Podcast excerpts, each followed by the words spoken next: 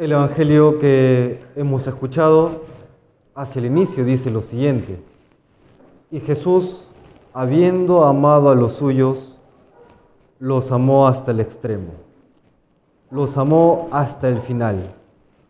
Los amó hasta las últimas consecuencias. Y esto lo comprendemos en la última cena en que Jesucristo se nos da como alimento del alma, pero también otra clave, otro polo importantísimo a tener presente, porque si no la última cena solamente son palabras, es la cruz, misterio que vamos a meditar a lo largo de todo este triduo pascual. De hecho, aquella donación que realiza Jesucristo en la última cena es exactamente la misma que aquella que realiza Jesucristo en la cruz. Y aquella misma ofrenda, aquella misma, aquella misma entrega que realiza Jesús en la Santa Misa. Las palabras de Jesucristo en la última cena, el acto de lavar los pies, que ahora profundizaremos, su entrega al Padre en la cruz por amor a nosotros, y la última escena, o perdón, y la eh, Santa Eucaristía, terminan siendo un único acontecimiento. En Dios que abarca todo tiempo y todo espacio, no son tres momentos distintos, es un único misterio que brota del corazón herido de amor de Dios por nosotros. Ese es el contexto de las palabras que hoy hemos escuchado en el Santo Evangelio. Y por eso se entiende estas palabras de Jesús o del Evangelio refiriéndose a Jesús. Habiendo amado los suyos, los amó hasta el extremo. Los amó hasta el final. ¿Y por qué hasta el final? Porque lo vemos en la vida, en la vida humana, amar no es fácil.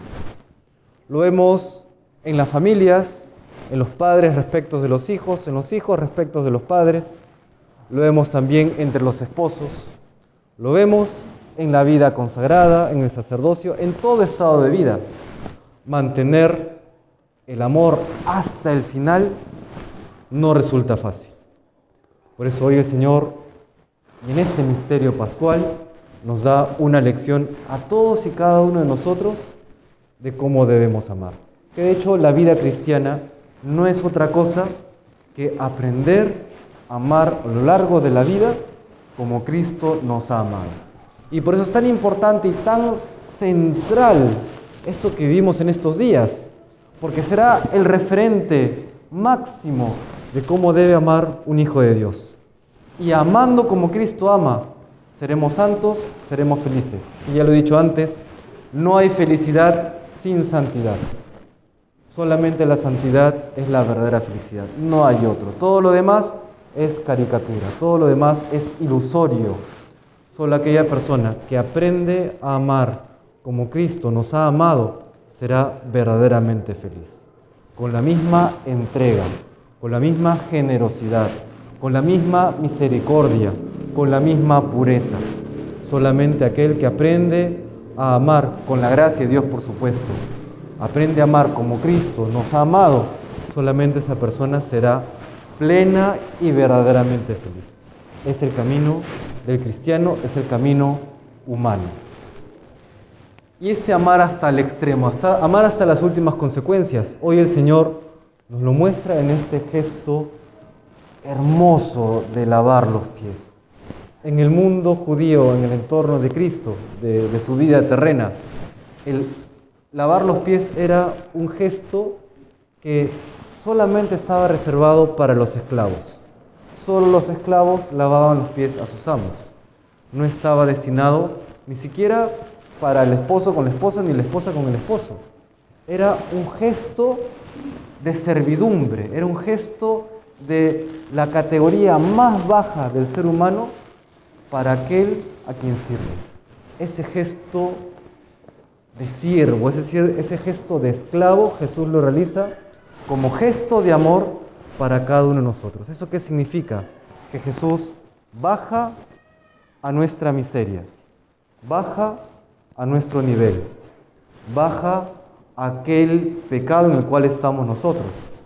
Y por eso no debemos desanimarnos cuando a veces nos vemos vapuleados por nuestras miserias, ¿no? golpeados por nuestras debilidades, que todos quisiéramos ser menos pecadores, que no siempre sale, ¿no es cierto? Pues cuando nos sentimos ahí, en lo más profundo de nuestra miseria, el Señor nos recuerda hoy que Él baja como un esclavo para purificarnos, para lavarnos. Y no es cualquier agua, no es cualquier agua. Por eso el mismo Pedro no, no quiso permitir a Jesús que le lave los pies. Tú no me lavarás los pies jamás, le dice Pedro. Pero luego le dice Jesús, si tú no permites que yo te lave los pies, no tienes nada que ver conmigo. ¿Por qué? ¿Qué es esta agua que lava los pies? Esta agua que nos purifica, por supuesto que nos saca de nuestro pecado, pero ¿qué es esta agua? Se comprenderá luego, ya hacia el capítulo 19 de San Juan, cuando el soldado atraviesa el costado y que brota sangre y agua. Sangre y agua, que la iglesia siempre ha identificado con la Eucaristía y el bautismo. Es el bautismo lo que borra nuestros pecados, lo que nos renueva cuando Cristo está lavando los pies de sus apóstoles y cuando se abaja por amor a cada uno de nosotros, cuando nos lava los pies con esa agua. ¿Qué es esa agua? Es el agua que brota de su costado, es decir, es la entrega total de Cristo por amor a nosotros lo que nos purifica. Ese es el misterio que estamos celebrando hoy. Por eso, última cena, cruz y Eucaristía es o son la entrega total de Jesucristo por amor a cada uno de nosotros. ¡Wow! Debería siempre conmovernos y sacudirnos aquello que estamos viviendo a través de los signos que vemos en la misa, pero la realidad es igualmente densa. Es la realidad de la cruz, es la realidad de la última cena lo que experimentamos en la Santa Misa. Es ese abajamiento de Cristo a nuestro nivel, a nuestro pecado, para sacarnos de allí y para levantarnos a una nueva dignidad. El agua que brota de su costado no solamente nos limpia del pecado, sino que nos eleva a la dignidad de hijos de Dios, nos da la posibilidad de participar de la cena del Señor, ¿Qué es la cena? ¿Qué es, una comida a nivel humano? Es compartir con amigos, ¿no es cierto? Compartir con la familia, compartir con aquellos que tenemos cariño, compartir con aquellos que son nuestros iguales. Eso es la comida, esa es la cena, esa es la mesa. El Señor cuando nos invita a, a su cena nos está diciendo, tú pasas del nivel del pecado a la dignidad de hijo de Dios. Dignidad que no podríamos acceder por nosotros mismos. Ojo, no podríamos acceder por nosotros mismos. Es el agua con el cual Él nos lava, que es Él mismo, lo cual nos eleva a esa dignidad de hijos de Dios. Pero cuidado, porque el Señor también dice hoy lo siguiente. No, necesitan lavarse aquellos que están limpios, porque ustedes están limpios. Bueno, no todos, dice el Señor, pero no todos, no todos estaban limpios. ¿Quién no estaba limpio? Judas, el que lo iba a entregar. ¿Y esto qué significa? Que si bien Dios, con su omnipotencia, con su poder, con su misericordia infinita, con su libertad absoluta, quiere lo mejor para nosotros, su poder tiene un único límite porque Él lo ha querido así. Es el límite de nuestra libertad. Somos nosotros mismos quienes podemos decirle no a Dios. Y qué terrible decirle no a Dios, decirle no a esa posibilidad de ser eternamente felices. Ese decirle no al cielo. Pareciera un absurdo, pero así somos. Así somos, estamos marcados por, la, por el pecado y a veces por la irracionalidad, por la locura, no sé cómo llamarlo, por las pasiones desordenadas, todo eso que nos lleva a darle espalda a Dios, a decirle no a Dios. Es cuesta, ciertamente cuesta la vida de virtud, pero qué importante no cuesta. Qué cosa de valor no cuesta. No tenemos esa locura de decirle no a Dios. Judas le dice no a Dios. ¿Y por qué se lo dice? Entre otras cosas porque Judas tenía un pensamiento en el cual solamente veía el mundo en categorías de éxito y de poder. De éxito y de poder. Él pone por encima del amor a Jesucristo el éxito y el poder, por lo que, lo que él quería era eso. Él seguía a Jesús porque esperaba tener poder político, poder económico, poder social, poder religioso.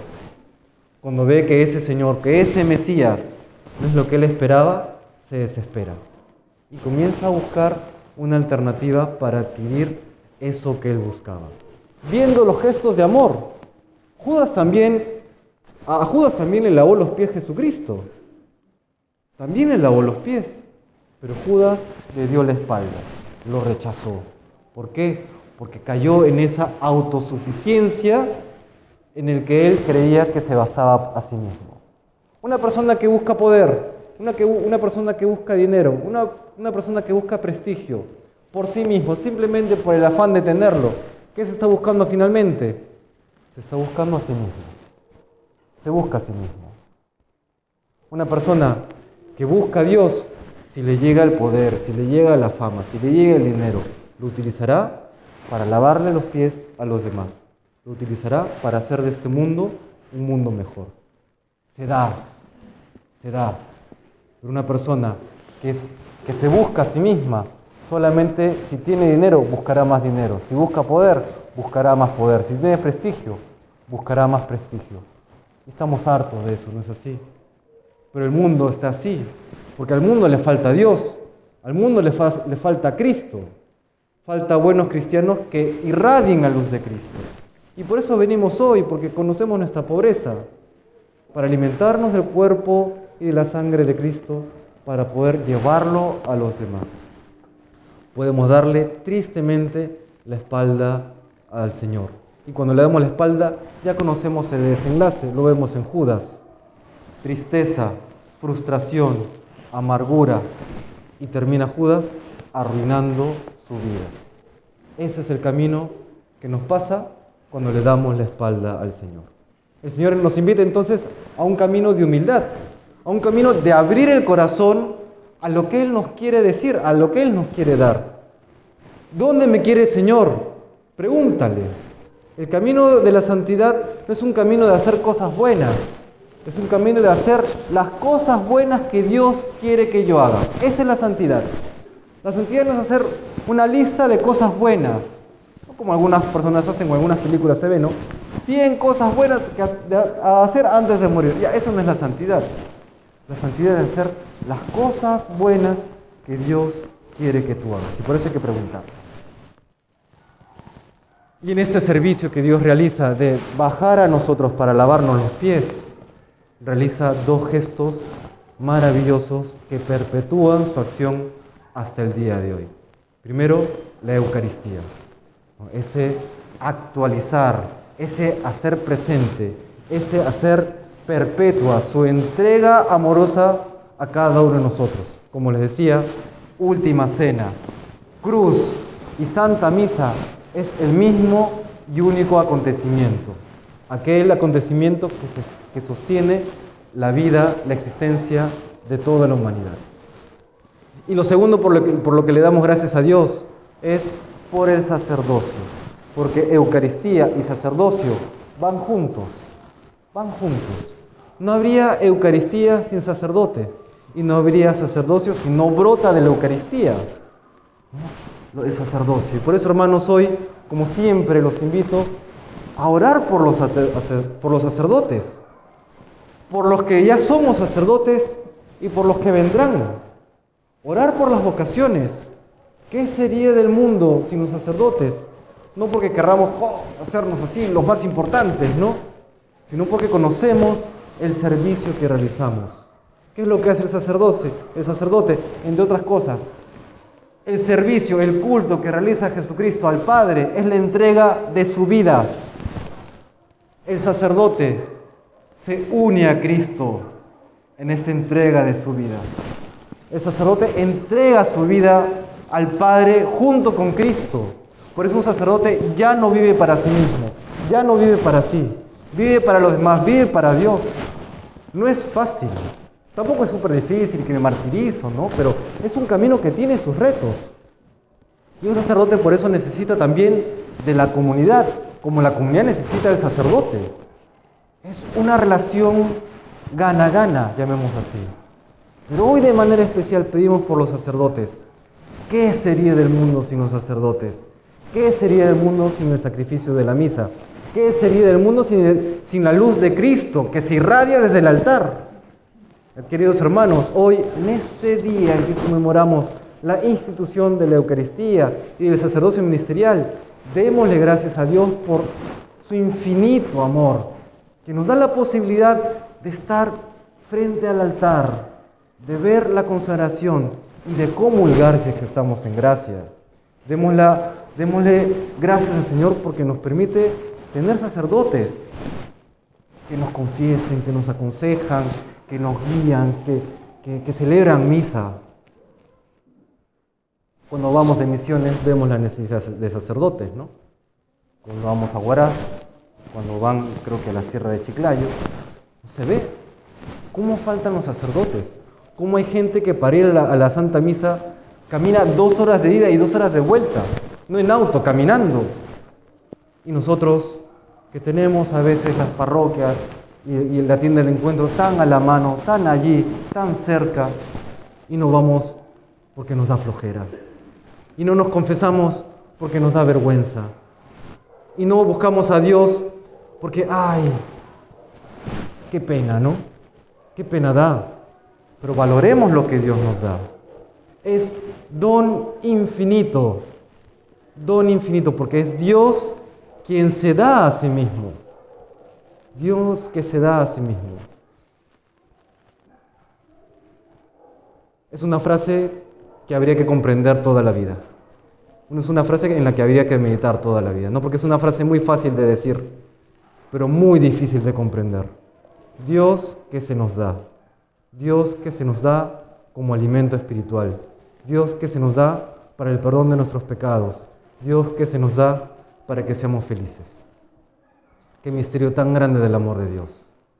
Pues que el Señor nos conceda en, esta, en este tríodo pascual profundizar en este misterio de amor y que sepamos corresponder a ese amor que Dios nos tiene. ¿Cómo vas a corresponder? Pregúntate a ti mismo. ¿Cómo vas a responder a esta invitación que Dios te hace a su mesa por amor a ti? ¿Cómo vas a responder?